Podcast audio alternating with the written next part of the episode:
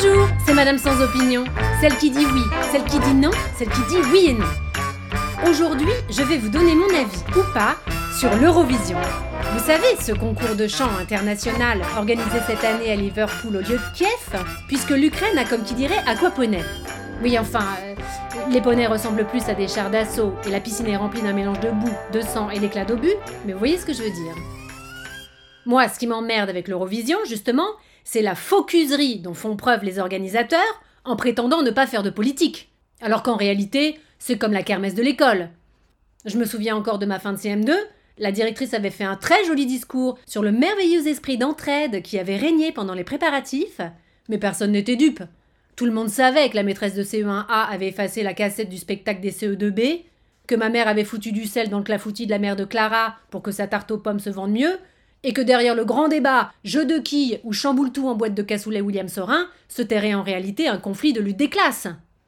Bon bah l'Eurovision, c'est pareil. Un coup c'est le conflit israélo-palestinien qui est sur le tapis, enfin derrière le rideau, un coup le génocide arménien, depuis deux ans c'est la guerre en Ukraine, j'ai envie de dire rien de nouveau sous le soleil des spotlights. Mais ce que je déplore vraiment, c'est qu'on ne l'assume pas. Je pense même que c'est là, sur scène, qu'aurait dû se régler le conflit un peu comme un tournoi médiéval version chanson.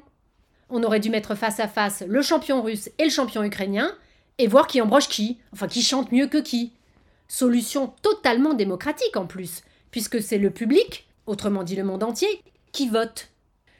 Enfin bon, il n'en reste pas moins que quand je réussis à faire abstraction de la politique, j'adore ce télécrochet. De toute façon, je regarde tous les concours de qui c'est qui chante le mieux. La Starac, The Voice, et puis bien sûr l'Eurovision. Ah, c'est mon préféré, c'est bien normal. Hein. J'ai regardé ce truc toute ma vie. Avant, c'était avec ma mère et ma grand-mère, qui sont partis faire la bamboula avec Mike Brandt et Johnny Hallyday. Et maintenant, c'est avec mes copines Josiane et Colette. Chaque année, on a le même rituel, on se retrouve chez l'une ou l'autre et on se fait un plateau télé avec une thématique culinaire correspondant au pays qu'on soutient. L'unique ombre au tableau, c'est l'origine mélangée des candidats. Rien de raciste dans tout ça. Ce qu'on aime justement de l'Eurovision, c'est son côté United Colors of Benetton. C'est juste que ça fout le bordel dans nos menus. Cette année, par exemple, on soutenait la France dont la candidate est canadienne, donc j'ai fait un bœuf bourguignon à la poutine. J'ai bien dit la poutine, hein, le plat québécois avec les frites et le fromage fondu, pas le président russe. Bref. Bon bah façon bourguignonne, euh, c'est moyen bien passé. Il m'a fallu 18 Alka-Seltzer pour digérer ça. Bah bon, c'est pas grave parce qu'on s'amuse. En tout cas, une chose est sûre, ce que je ne digère pas, c'est notre défaite. Notre 46e défaite depuis que Marie-Myriam a fait gagner la France avec l'oiseau et l'enfant. Et c'était sous Giscard. Depuis, rien. Nada. Pot de balle.